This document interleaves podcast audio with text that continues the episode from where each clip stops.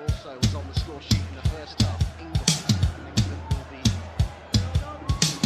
questions of potential title winners. Oh, the little here spotted the run of Vivian Miedemar.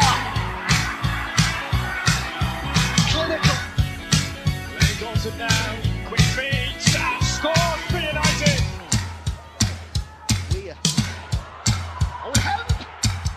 Fala galera, eu sou a Patrícia Zene e esse é o episódio 4 do Conexão FAWSL, o podcast quinzenal de primeira para falar sobre o campeonato inglês feminino.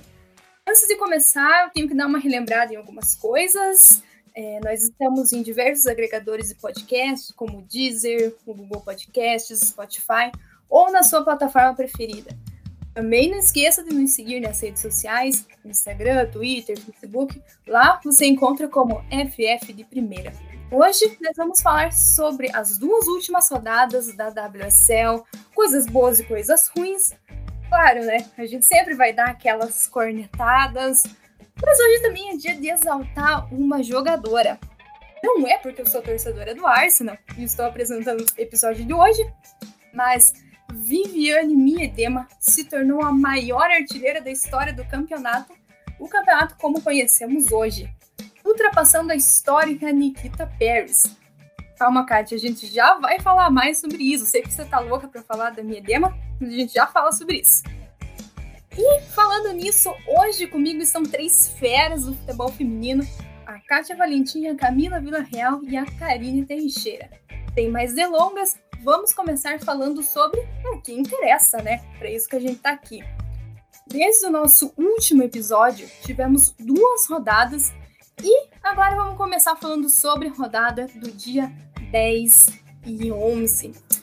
Antes de passar aí para quem entende, vamos dar uma olhada nos resultados para refrescar a memória, porque já faz mais de uma semana. A gente começou a rodada com Tottenham e Manchester United. O Manchester United ganhou de 1 a 0.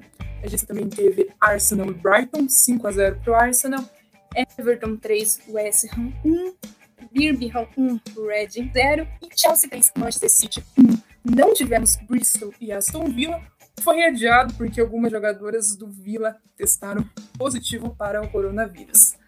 Karine, a gente teve o primeiro jogo da rodada, foi entre Tottenham e Manchester United. O que, que você tem a dizer sobre esse jogo? Ah, foi bem ruim, viu? Pra falar a verdade. Começou até bacaninha, com duas bobeadas defensivas do United para variar. O Tottenham conseguiu chegar, mas também não esboçou tanto, tanto perigo. A Riff perdeu um gol cara a cara. E o jogo tava bem devagar. Bem devagar, eu imaginava o United um pouco mais solto, mais confortável na partida. Mas não sei se foi mais mérito do Tottenham e conseguir segurar a gente alguns pontos ou se foi mérito mesmo da, do United, que não tá legal o encaixe. Eu talvez eu tava sendo muito imediatista, mas imaginava outra postura de início.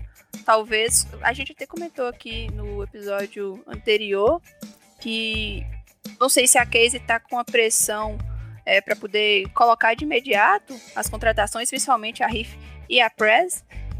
Elas duas de uma vez não encaixou, principalmente a Press, jogando também muito deslocada ali de centroavante, participando pouco do jogo. E a Riff ainda procurando sua melhor condição física. Mas saiu, né? Um golzinho ali, ela bateu escanteio e a Millie é, mandou pro fundo do gol. Mas um jogo bem abaixo, sabe? Imaginava, até pelo Tottenham, que, que não vem apresentando, imaginava o United melhor. Não foi o que aconteceu, mas veio os vieram os três pontos. Eu acho que de início é o mais importante para até uma certa confiança, né? Continuando ali nas cabeças, brigando por essa terceira vaga, talvez para Champions, mas um jogo muito ok. De, eu acho que foi mais destaque a Morgan lá com a filha dela na arquibancada e a, a Riff e a Prez ir lá conversar com ela do que de fato, o que aconteceu dentro das quatro linhas foi um jogo muito ruim, muito ruim mesmo. Kátia, o Arsenal venceu por 5 a 0 O que, que você tem a falar sobre isso? Olha, foi foi um, o Arsenal de sempre, né? E contra times não tão fortes, é aquela, aquela máquina, não faz muito gols. Isso é, inclusive, um mérito do time, que ele faz bem o seu papel contra equipes que não são tão boas. Ele vai criando essa que a gente costuma chamar de gordurinha e fez aí o, mais um placar elástico para fazer mais saldo na competição, mas não foi lá uma atuação muito brilhante. É aquele joguei pro gasto e goleei. É, é o que tem sido, na verdade, o Arsenal aí pela segunda temporada. Essa rodada que me chamou a atenção também foi o duelo entre o Everton e o West Ham.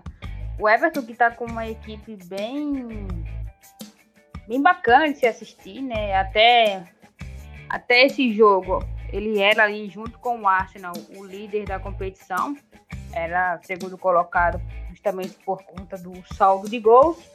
E é uma equipe que começou a temporada muito, muito bem. São, são cinco jogos, quatro vitórias e apenas um empate, né?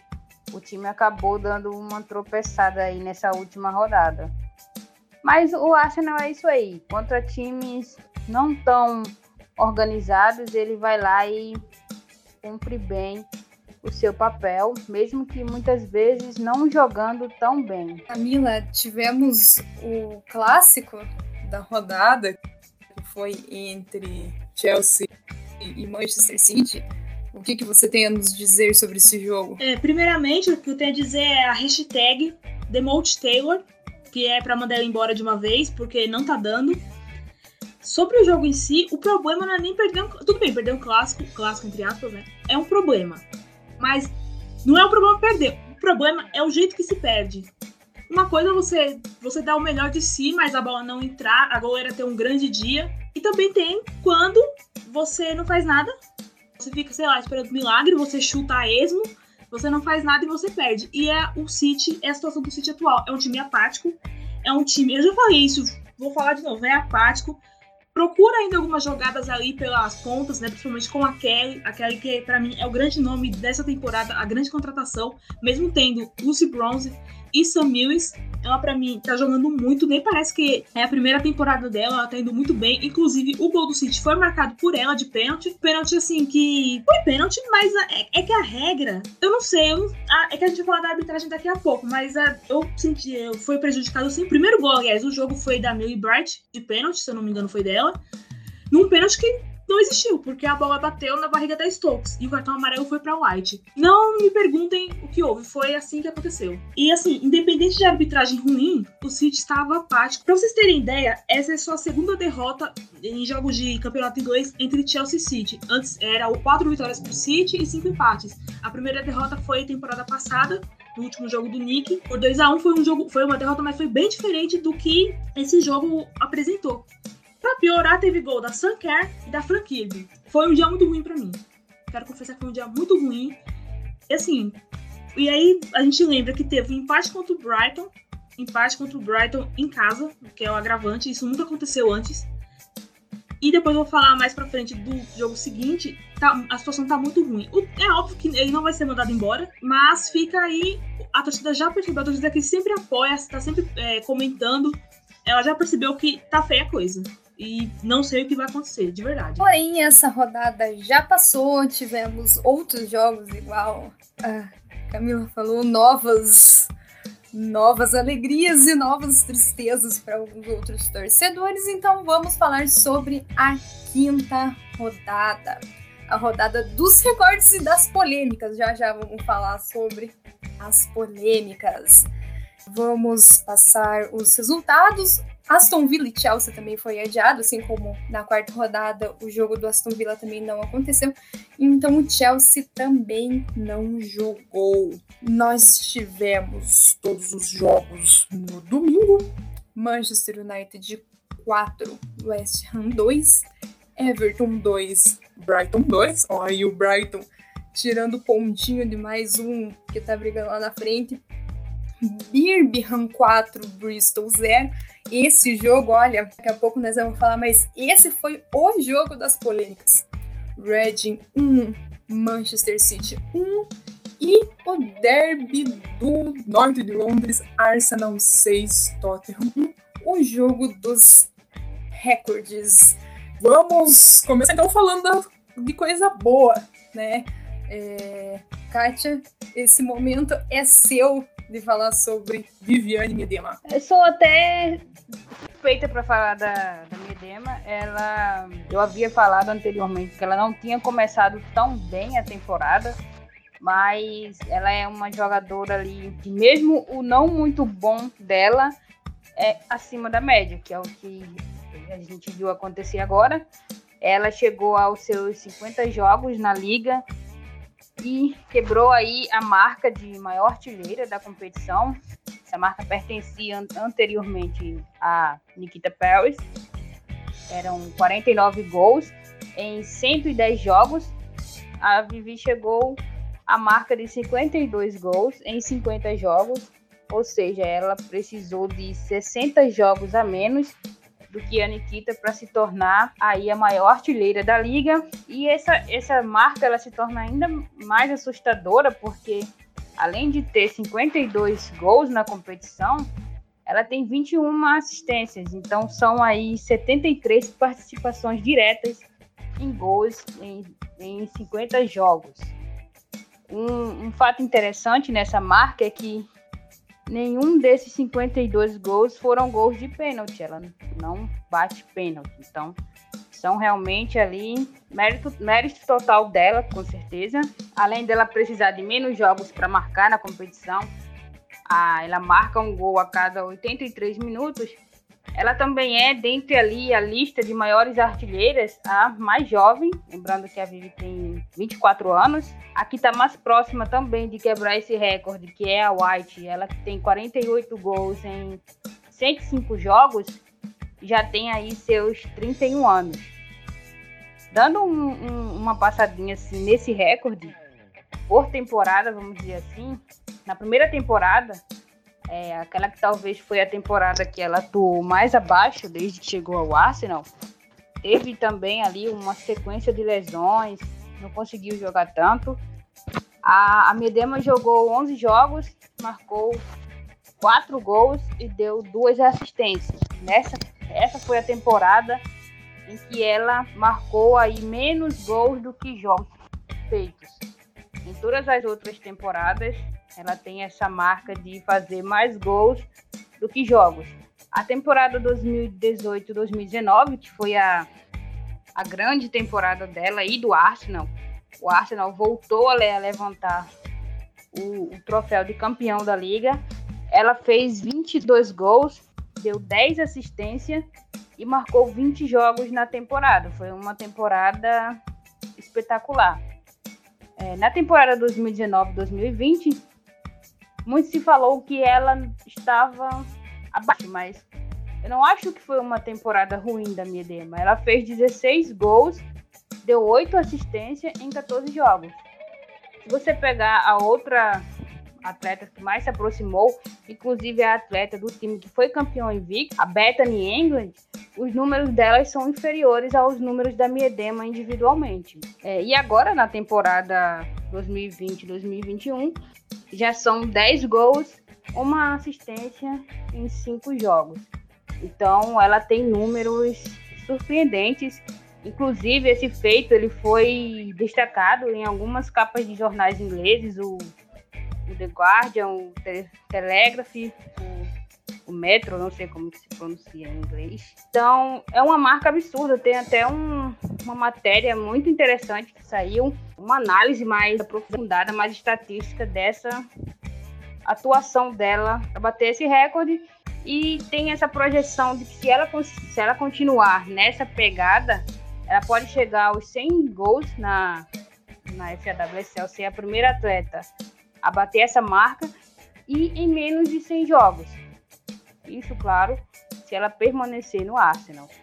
Só para dar um, uma pincelada aqui, o top 5 dos maiores artilheiros está a Medema com 52 gols, a Pellis com 49, a White vem logo em seguida com 48, a Jordan Nobbs com 44 e fechando esse top 5 temos a Bethany England com 42 gols. E o Arsenal ele conseguiu outra marca também nesse jogo, a se tornar o quinto, o quinto time na história da liga a vencer os seus primeiros cinco jogos da temporada. Isso havia acontecido em 2011 com o Birmingham, em 2016 e na temporada 2017-2018 com o City e com o próprio Arsenal na temporada 2018-19 e agora nessa temporada 2020-2021. Agora falando sobre Manchester City 1, Reading 1, é, na verdade é o contrário, né? Que o jogo foi na, no Madejski Stadium, não sei se é o nome correto, que é o estádio do time masculino do Reading. E o City já tomou a primeira bomba com 3 minutos, que foi o gol do Reading,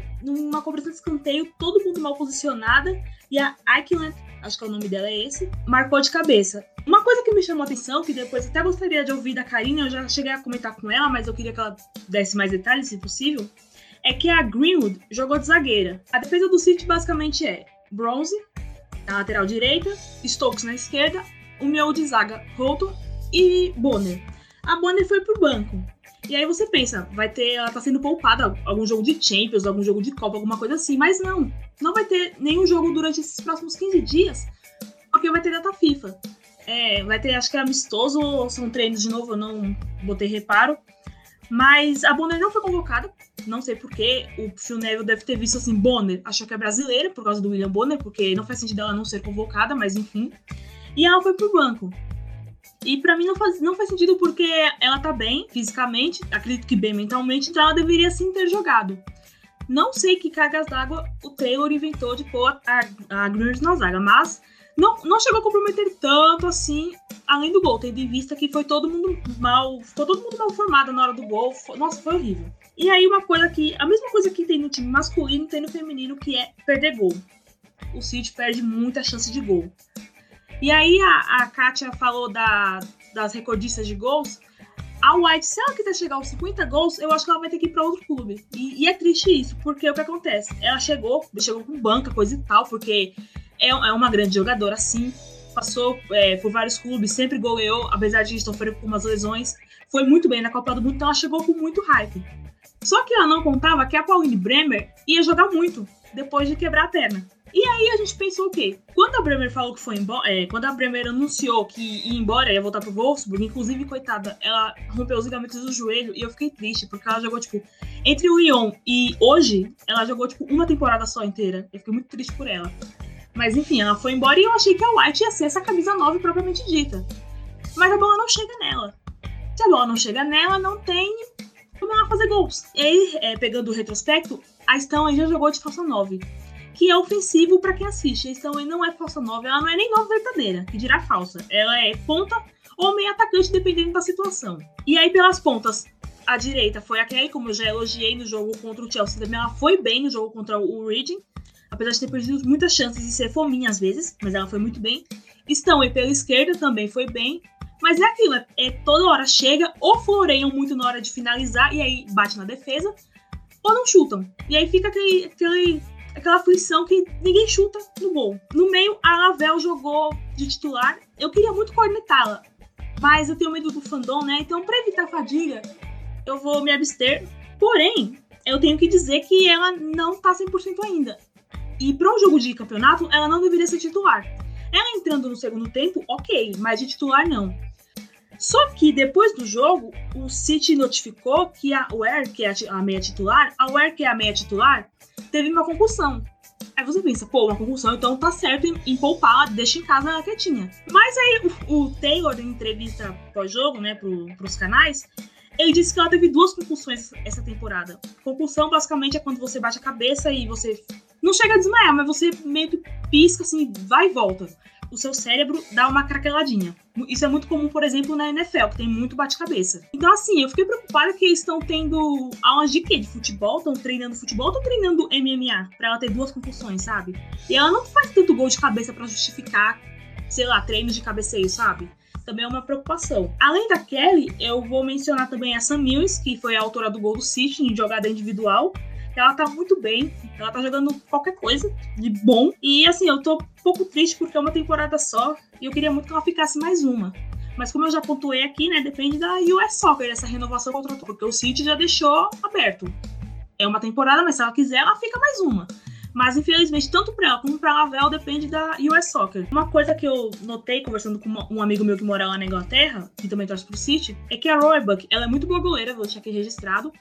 Ela tem uma boa altura para ser goleira, mas ela toma muito gol de chutão. Então, dentro da área, ela toma muito gol. Ela já tomou uns quatro gols de chutão, porque eu não sei o que acontece no caso dela, porque ela tem uma boa altura para ser goleira, então se você vai falar que precisa diminuir as traves, você vai tomar um bloco sumário. E não precisa diminuir as traves. Ela tem uma boa impulsão, ela tem posicionamento, ela sabe no, no uma a uma, ela sabe se posicionar, ela consegue bloquear atacante, mas quando vê um gol de fora da área, a bola entra. E eu realmente não sei. Lembrando que ela é uma ótima goleira por mim continua sendo titular, mas eu não sei mais o que ela pode fazer para melhorar, tendo em vista que o, o, treinador de goleiros dela, o preparador, é o mesmo do Ederson, então a preparação de ambos é a mesma. Uma coisa que vem me preocupando muito é esses gols de fora da área. E o City já tomou, inclusive, no contra o Chelsea, o gol da. Foi da Sanker, não vou lembrar de quem. Foi assim, de fora, foi de chutão e ela deixou entrar. É, agora vai ter a data FIFA, então o City vai levar todo o seu time, vai, que o time todo foi convocado, né? As 11 inglesas. Ou é, não sei se vai. Ela foi convocada, mas não sei se ela vai permanecer na convocação por causa dessas conclusões. Estou realmente preocupada quanto a isso. Na volta da data FIFA, já tem a final da Copa da Inglaterra, a de 2020, contra o Everton. E eu realmente não sei o que, eu vou esperar desse time, porque não tem como. Eu vou lembrar do, do Nick, do, de tudo que ele fez, do que ele, que ele tinha nada, fez muito. Como ele fez muito, com, se você pegar o time de 2016, que foi campeão invicto, com quatro gols sofridos, sendo três de pênalti, isso é uma coisa que eu vou exaltar para sempre era um time muito bom. Mas esse dessa temporada é muito melhor, é muito superior, mesmo que algumas peças já estavam em 2016. Ainda assim, o Taylor não consegue, é uma coisa, ele não consegue deixar homogêneo esse time, ele não consegue. E isso para mim é um atestado de incompetência. De verdade, eu não sei o que esperar. Se fosse em outros momentos, eu estaria super empolgada, estaria é, acreditando mesmo que daria o título, mas eu não sei, porque o Everton tá indo muito bem, apesar do, do empate e de ter sido roubado, digamos assim.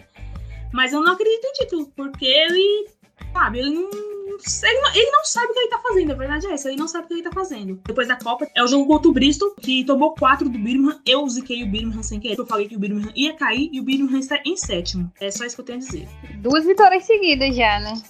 Pois é, duas vitórias seguidas do Birmingham. Eu diria. Então bora falar agora do outro lado de Manchester. O United venceu 4 a 2 até no podcast lá da, da Red Ham Brasil. Eu falei que se fosse um jogo mais ou menos, a gente ganhava de 2 a 0 Se fosse o United, que de certa maneira me empolgou na temporada passada, ficaria uns 4 a 0 4 a 2 dois gols de diferença, então dá para tirar que um mais ou menos, né? É, a partida até começou mais legalzinha, o time dando uma pressionada, me empolgou, falei assim, poxa, hoje vai. Fez 1 a 0 2 a 0 Aí eu falei assim, é, realmente acho que agora tem engrenando, principalmente por conta da Alessia. Nossa, tudo bem que tem todo o hype aí em cima da Tobin, da Press, mas a melhor contratação até agora do United é a Alessia. E nem só em contratação não, se você pegar todo o grupo, a minha é a melhor jogadora da temporada até então. Até porque a, a James, que era outra que eu tinha uma grande expectativa, até hoje não conseguiu se recuperar completamente do problema no tornozelo. Então, no jogo, eu acho que ela participou de um jogo só na WSL essa temporada. Enfim, a Alessia é a melhor até então. E os problemas se repetem desde a última temporada. E nessa tem um agravante da defesa. Nossa, a defesa do United tá uma peneira. Tudo bem que o adversário sempre vai ter os méritos de aproveitar os erros, mas o que a gente tá errando também é brincadeira, né? A Millie e a McManus estão batendo cabeça o tempo todo. A Amy na lateral direita é um caso que eu não sei como explicar. É um trator desgovernado, só que ela não consegue parar nada. A jogadora passa por ela com a maior facilidade. O gol, o primeiro gol do, do West Ham ontem, que ela chegou atrasada na marcação, repetiu essa jogada. Repetiu a sorte é que a jogadora do West Ham também foi ruim demais e perdeu o gol. Mas são erros que vão se repetindo e vai acontecendo. Tipo, erra agora a, aí daqui cinco minutos erra A de novo, aí depois erra A pela terceira vez. Então não são erros diferentes, são os mesmos erros. E não, não consegue consertar. A Herpes, que quando ela chegou, tava com o pé atrás, ela demonstrava muito nervosismo, tomava uns gols nada a ver de fora da área. Tipo, a jogadora chutava e falava assim: não, vai dar pra chegar aí. Tipo, ela não chegava. Nessa temporada ela tá melhor, mas também aquele gol ali cobertura. É, cara, claro, não espera, a mulher, nem a jogadora do West acho que queria chutar, foi mais para cruzar, mas foi encoberta. E o United perde muito gol. Nossa, é impressionante a capacidade que eles têm, elas têm de aplicar jogos fáceis. E foi assim na última temporada, tá sendo assim nessa de novo os derbys mesmo, a gente não conseguiu nenhum ponto. Tiveram algumas oportunidades, o United nunca consegue completar. Para vocês terem noção, fez, fez, foram quatro gols? Foram quatro gols. Eles podem ter absoluta certeza que a gente perdeu no mínimo mais uns seis. É sempre assim, perde muito gol. A Galton, que tem ali o um a um, um contra um, o drible, a velocidade, tá errando demais. Ela dá um chute nada a ver onde que é pra passar, ela chuta, onde é que é pra chutar, ela passa. A Riff, nossa, jogadora, tá realmente uma boa movimentação no ataque.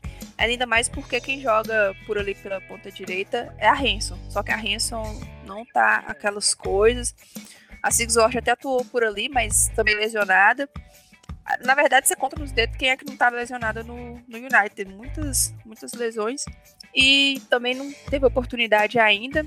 A Ivana chegou, Deus lá sabe o que aconteceu com ela, que até hoje nunca que apareceu nem no banco. A Ross pavou, né? Pra deslocar a Alessia pra pôr a Ross centroavante, melhor a gente jogar T com a menos. Mas foi um jogo ok, em vista do que vinha acontecendo, mas muito evoluir. O, o problema no ataque com a, perdendo muitos gols e na defesa sendo uma peneira é uma coisa que você sabe que a qualquer hora vai explodir e aí não vai ter muita, muita alternativa, porque se você pega um time mais qualificado, vai dar para você continuar errando, igual foram dois erros nesse jogo, e conseguiu fazer quatro. Contra o jogo contra o Chelsea me deu uma puta esperança, porque foi bem o time, é, mas depois desgringolou contra o Brighton acho que talvez tenha sido a nossa melhor partida depois do Chelsea, apesar que foi um empate, mas em termos de desempenho, como a Camila falou, às vezes não é nem tanto o resultado que te deixa frustrado, é mais o desempenho. E esse United, ele performava muito bem. Mesmo quando perdia, era. Você tipo, ficava com aquela esperança, sabe? Não, vai acontecer, as coisas vão se ajeitar porque tá jogando bem. E nessa temporada tá sendo o inverso. Não tá jogando tão bem, mas os resultados estão vindo o que, que é melhor, o que, que é pior, sei lá, se continuar desse jeito aí conseguir ao menos uma vaga para a próxima Champions, ok.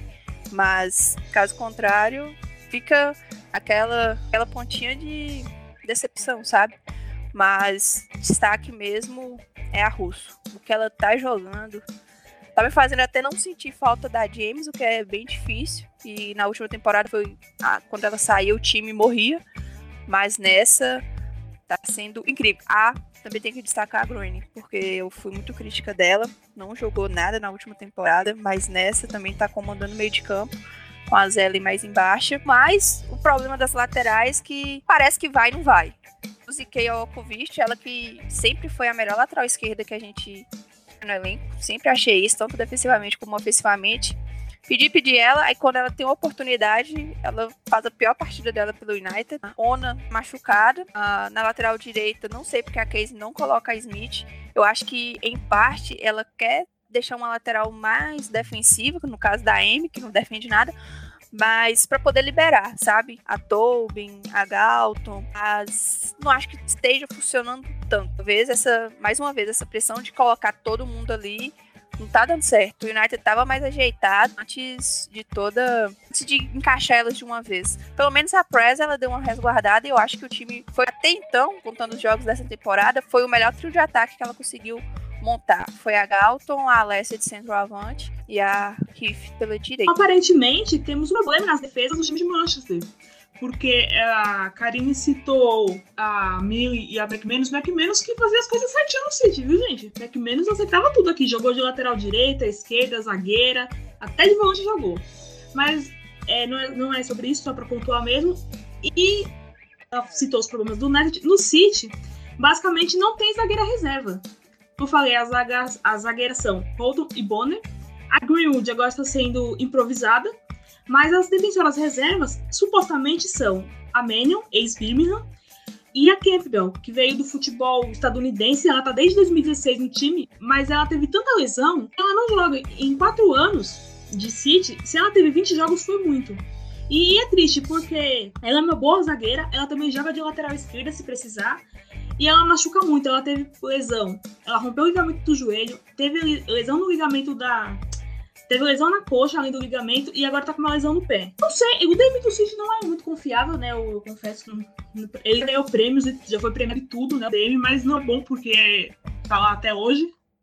Não sei se tá boa, se não tá. Se tá sendo preservada pra ir embora do City no fim da temporada, porque é o que eu quero. Ela já deu já, a gente já foi renovando e renovando o contrato dela por, por gratidão, que não pode. A Menio, como já citei, ela também tá no DM por lesão no ligamento do joelho, para variar. Percebo que ligamento de joelho é uma lesão muito, muito comum e infelizmente até normal no futebol feminino, mas isso aí é uma outra pauta. É, a Menio tava em fase final de recuperação, mas assim, é, como é segredo de Estado falar das lesões no futebol feminino, nas jogadoras, nas jogadoras da Inglaterra, é, meio que a gente não sabe se ela tá lesionada, se ela tá bem, se não está. A outra lesionada é a Rep. A Rep, tadinha, eu gosto dela, ela vai bem nos jogos, mas sempre tem alguma coisa, alguma lesão que trava. E ela tá de molho desde a final da Supercopa, desde aquela Supercopa que ela machucou no primeiro tempo ainda. E não sabemos também. Porque isso, isso, aliás, é uma crítica. Porque os clubes raramente divulgam assim: Fulana machucou, pé direito, assim, assim, assim. É muito difícil arrumar essas informações. Por isso que eu não sei a situação das zagueiras reservas do City. Então não temos zagueiras reservas. A verdade é essa. E tá proibido aqui nesse podcast, só para encerrar, proibido criticar Jane Ross. Muito obrigada. Falar em, em lesão, né? Tem, tem a Alex Morgan, que foi, foi pra Inglaterra só passear e fazer pose para as câmeras. Ela que, segundo a imprensa inglesa, tá lesionada. Que novidade, né? Que surpresa. E por isso ela não teria feito aí sua estreia com o Tottenham. Sei que, que negócio foi esse que o Tottenham fez, mas se, se vale a pena em termos de marketing, tá valendo, né? Porque ela simplesmente foi passear. Tem jogos ali que ela poderia até entrar e, sei lá, ajudar o time em alguma coisa e o time não pode contar com ela. Difícil, né? Falando em lesões, vamos passar a tabela. O time das lesões, o Arsenal, é o líder, por enquanto, o único invicto com 15 pontos. O Everton é o segundo colocado com 13. Depois vem o Manchester United também com 13. O Chelsea, que tem um jogo a menos, com 10. Daí o Manchester City com 8 pontos. O Reading com 7. O Birmingham com 6 o Brighton com 5, o Tottenham com 1, um, o West Ham com 1 um, e Aston Villa e Bristol, que por enquanto ainda não marcaram nenhum golzinho. O Aston Villa tem dois jogos a menos e o Bristol tem um. A gente ainda não falou sobre um jogo em específico, que foi Everton e Brighton. A jogadora Green do Brighton levou dois cartões amarelos porém não foi expulsa. E aí, Camila, o que, que você nos diz sobre a arbitragem desse campeonato? Porque já não foi a primeira, né? Essa foi, foi a mais polêmica, porém não foi o primeiro erro de arbitragem. Cara, é, eu nem sei qual que foi a primeira, qual a mais polêmica, mas essa é a pior de todas, porque é inadmissível, cara. Uma coisa igual, no City Chelsea, o gol do Chelsea, o primeiro gol, foi um pênalti e só o juiz viu. Só, a juíza viu, aliás, foi uma mulher. Só ela viu esse pênalti. Ok. O pessoal esbarrou ali, sei lá. Ou quer prejudicar também, não sabemos. E não tem VAR, não tem tecnologia da linha de gol, não tem nada. Então é literalmente no olho. Mas assim, você esquecer de dar o cartão vermelho, isso não existe. Porque no meu coração, os juízes, as juízas anotam o, tipo, põe lá o número da camisa da pessoa, põe um xizinho, sei lá, dá seus pulos, mas notifica que vai tomar o cartão. E aí a pessoa simplesmente esquece. Não faz sentido algum, não faz sentido algum. E aí hoje, é, aproveitando essa polêmica, o Guardian fez uma matéria dizendo que a baronesa Sue Campbell, que é a diretora de futebol feminino da FA, que se não me engano virou dama, tipo feminino de Sir, disse que até 2024 a arbitragem não vai ser profissional. Então assim, por que, que na Premier League a arbitragem é profissional e na WSL não é? Tudo bem que na Premier League também tem erros crassos de arbitragem, mas ainda assim, é, pelo menos a gente esperava, com essa repercussão negativa que não é, desse, não é desse jogo, não é dessa rodada, que fosse feito mais investimento, fosse feito algum tipo de anúncio positivo. Não a baronesa falar que não vai ter nada até 2024. Tipo, a gente tá em 2020 ainda. Hoje, até 2024, já vai ter Eurocopa, Olimpíadas, tem um monte de coisa. E a arbitragem. Não, isso não existe, sabe? Não faz sentido algum. E aí ela fala aqui. É, tô com a matéria aqui aberta, vou ler só esse parágrafo aqui. Ela diz: Para ser justo, os árbitros da Premier League estão em tempo integral e ainda recebem tantas críticas. É apenas um trabalho difícil, não é? Arbitrar é um trabalho duro, muito duro. Nossas oito mulheres indicadas à FIFA não estarão trabalhando em tempo integral, mas certamente, por meio de nosso programa de bolsas de estudo, elas terão muito mais tempo para se concentrar no treinamento e desenvolvimento que no passado. Ok, está investindo, mas porque na Premier League os caras têm eles recebem críticas, vamos criticar também? Uma coisa que tá, tá, tá, tá se batendo muito nessa tecla é o desenvolvimento. Os clubes estão investindo muito, estão tá desenvolvendo muito rápido. Jogadores cada vez mais jovens tendo oportunidades, jogadoras de renome vindo jogar na Inglaterra e arbitragem pior do que do Campeonato Paulista. Isso é meio hipócrita. E, particularmente, eu estou aqui no Brasil, estou em outro país, então eu só vejo através da internet. Mas essa baronesa, ela só aparece assim, para dar notícia boa ou para falar bobagens como agora. Ela, ela, nunca faz nada de efetivo propriamente dito, sabe? Ela meio que um enfeite lá. Assim, a minha percepção é que ela é um enfeite. Mas fica aí a nota que até 2024 vai ter muito mais erros de futebol, erro de pênalti que não é, ou pênalti que é e não é dado, dois amarelos que é um vermelho, não é vermelho nesse jogo. Ou talvez ela tenha feito de caso pensado para prejudicar o Everton, que perdeu a sua invencibilidade. Ainda está 100%, mas perdeu o que seria a quinta vitória seguida. Vou só comentar de leve que assim, quando vocês estavam montando a pauta e vocês falaram sobre essa questão da arbitragem, logo me veio na cabeça um lance também pela WSL, só que da temporada passada, que entre o United e o Reading. A partida foi fora de casa pra gente a James abriu o placar, fomos pro intervalo e o United tava, tava vindo de bons resultados. Então, e o time tava jogando bem naquela ocasião e tal. Aí já quase no final do jogo, não vou me recordar agora o minuto exato, mas eu acho que, tipo, faltavam uns 10 minutos só para acabar o jogo. Cara, teve uma falta pro Reading, eu nem... Eu sei que não foi a Faro Williams que bateu, é porque é ela que é a mulher das, das bolas paradas, mas aí a jogadora do Reading bateu e a Zelen, ela meteu a cabeça, mas tipo, tava muito nítido. Não tinha nenhuma chance de ser, é, falar, cogitar as mãos, até porque as mãos dela estavam bem afastadas da cabeça. Tipo, foi muito claro. Pensa num lance extremamente claro, foi esse lance.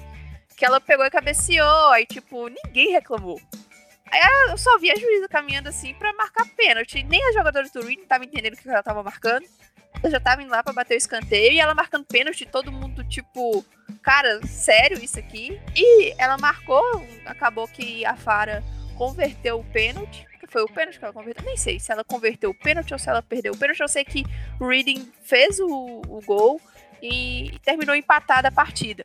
Mas foi um lance que repercutiu muito durante a semana. Não só em termos de tirar zombaria, não, mas questionando e cobrando uma arbitragem melhor a gente vê que pouco tempo depois é, as coisas, ao invés de melhorarem, estão piorando. E como você, a Camila bem lembrou aí, até 2024 fica isso daí que pode vir a ser pior. O que pode vir a ser pior do que uma jogadora com dois amarelos não ser expulsa de campo ou esses pênaltis completamente bizarros que eles estão marcando, a gente não sabe. Que um dia vai ter time jogando com 15 atletas e o pessoal vai deixar bat passar batido porque esse é o nível da arbitragem e é bem bem frustrante, né? Diante de todo o investimento, de todo o ânimo que está sendo provocado pela WSL por conta da investimento dos clubes, principalmente a atração de jogadoras de mais renome e até mesmo um futebol de mais qualidade. Só para deixar a informação completa, foi aos 80 minutos, é, a árbitra marcou o pênalti, ainda deu um cartão amarelo para Zelen e a Farah Williams converteu o pênalti e foi o gol do empate entre as duas equipes. É, o, outra coisa que a gente não vê, né, ser, ser debatido na, na WSL é o VAR, né? É, não, não se fala no assunto VAR. Uma liga que com tantos problemas aí, dessas marcações bizarras de pênalti, essas questões de dar dois cartões amarelos para jogador e não expulsa, ou uma jogadora comete a falta e dá amarelo para outra e a gente não vê eles falarem em VAR. Essa semana a gente viu aqui o, o Brasileirão, né, anunciar, a CBF anunciar a utilização da ferramenta nas semifinais e finais da competição. E muita gente questionou ali, ah, por que não na temporada toda? Só que muita gente acabou ignorando que o Brasileirão ele vai ser o primeiro campeonato do mundo a nível nacional fazer uso da ferramenta. Então isso é um avanço. É, levando aqui para a WSL, se a gente se tem uma liga que só cresce e você quer que essa liga aqui comece a dar frutos, comece a dar retorno financeiro, você precisa também atentar para essas coisas, arbitragem, você precisa atentar para uma evolução tecnológica, porque tem lances que é uma coisa absurda. Então, se a WSL quer mesmo se tornar a maior liga do mundo, ela precisa melhorar a sua estrutura também. E mais um erro de arbitragem que teve nessa rodada, que foi um pênalti é, no jogo do Arsenal e Tottenham, um pênalti pro Tottenham. Eu não vou lembrar as duas jogadoras que estavam envolvidas na, na jogada, mas a jogadora do Tottenham claramente se jogou e a árbitra marcou o pênalti. Porém, a Zinsberger, tão criticada por todos nós aqui, acabou defendendo. E eu disse que foi porque pênalti roubado não entra e por isso que ela defendeu. Contrato renovado até 2030 agora, por conta desse pênalti. Nunca mais vai pro banco agora, depois dessa. Mas também, se, se, se for ver depois, o rebote da Neville, ela pegou muito mal na bola, no rebote. Então, o Tottenham tem, o Tottenham tem os seus méritos também de não ter convertido. O Tottenham fez um jogo ridículo. Foi ridícula a atuação do Tottenham. Muito mal. Então, antes é, da gente terminar o nosso episódio, no dia primeiro temos um jogo importante que a Camila já falou, que é Manchester City e Everton em Wembley, a finalíssima da FA Cup temporada 2019-2020 de novo, não confundir. Essa é a final da temporada passada. A FA Cup dessa temporada tá acontecendo, já começou com os times menores. E é óbvio, a gente não poderia sair daqui sem dar os nossos palpites. Né? Camila, você como treinadora, você acha que vai dar? Cara, meio a zero pro meio a zero. Meio a zero é o meu palpite pro City. Porque olha, eu, eu, é óbvio que eu vou torcer, né? Eu quero que ganhe, mas mãozinha na consciência vai ser difícil, viu? Se jogar essa bolinha aí, se prepara. Mas para mim, tá, agora sério, acho que uns 2 a 0 Aliás, uma coisa interessante, né? Eu tava vendo as finais anteriores que o City ganhou, que também só foram duas finais que o City jogou. É, sempre foi por uma diferença de 3 pontos, de 3 gols.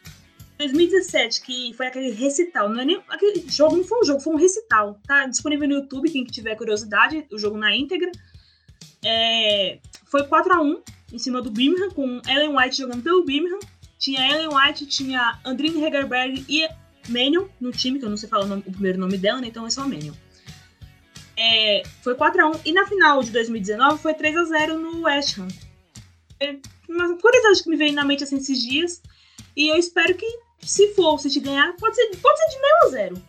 Aí seria interessante, seria legal se fosse mais uma final decidida com três gols a favor do City, obviamente, uma diferença de três gols. Mas no meu coração acho que vai ser uns 2 a 0 Mas se for só meio, ótimo, desde que ganhe. Karine, jogo ali do rival, qual que é o teu palpite? Ah, gostaria que o Everton ganhasse, né? Nick, que era ex-assistente da Cage, abandonou lá o barco para ir pro Everton, tá fazendo um bom trabalho nessa temporada. Enfim. Tentando ativar meu selo da Zica, né? Assim como eu fiz com a Lokovic. E também com o Chelsea. Apostar dessa vez no City para ver se perde. Acho improvável, mas acho que dá 2 a 1 um City. Kátia, e o seu palpite? Não pode faltar o teu palpite também. Para mim, eu acho que devido ao momento ali, esse momento de instabilidade do City, o Everton ele faz uma, um início de temporada muito bom E esse jogo pode ser mais imprevisível do que a gente acha, né? Lembrando que o Everton foi o único time na temporada a, a parar, né, digamos assim, a vencer o Chelsea. O Chelsea não perdia, a, se eu não me engano, agora 15 ou era 16 jogos. Algo assim. E o Everton foi esse time que conseguiu vencer o Chelsea. Eu acredito que vai ser 2 a 1 para o Everton. Vou apostar na, nelas. Eu gosto do caos, então eu aposto que esse jogo vai para os pênaltis.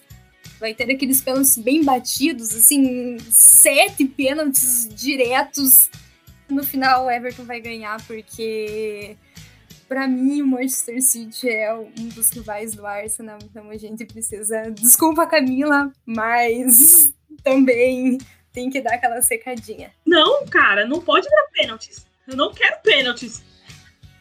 Eu não exijo pênaltis. Everton cara. campeão com da Galvão. Não, cara, eu vou morrer. Sabe?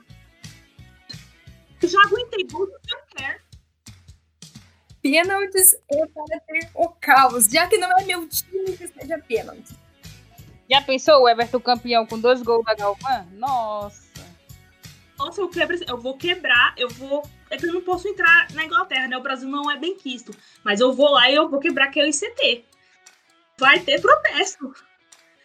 Olha, eu já vi gol de Sam Kerr e gol de Frank Eu não posso. Meu coração não vai aguentar gol de Golvan, sabe? Pênaltis. Eu, meu coração não aguenta pênalti, gente. Não dá. Não vai ter pênaltis. Vai ser 2 a 0 City.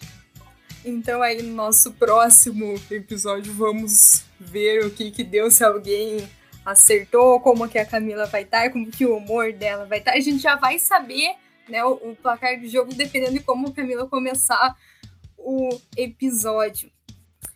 Então é isso. Muito obrigada a vocês que nos, que nos acompanharam até aqui. Esperamos vocês aqui duas semanas depois da final da FA Cup para mais um episódio do Conexão FAWSL. Obrigada, Camila, Kátia e Karine, pela companhia e até a próxima.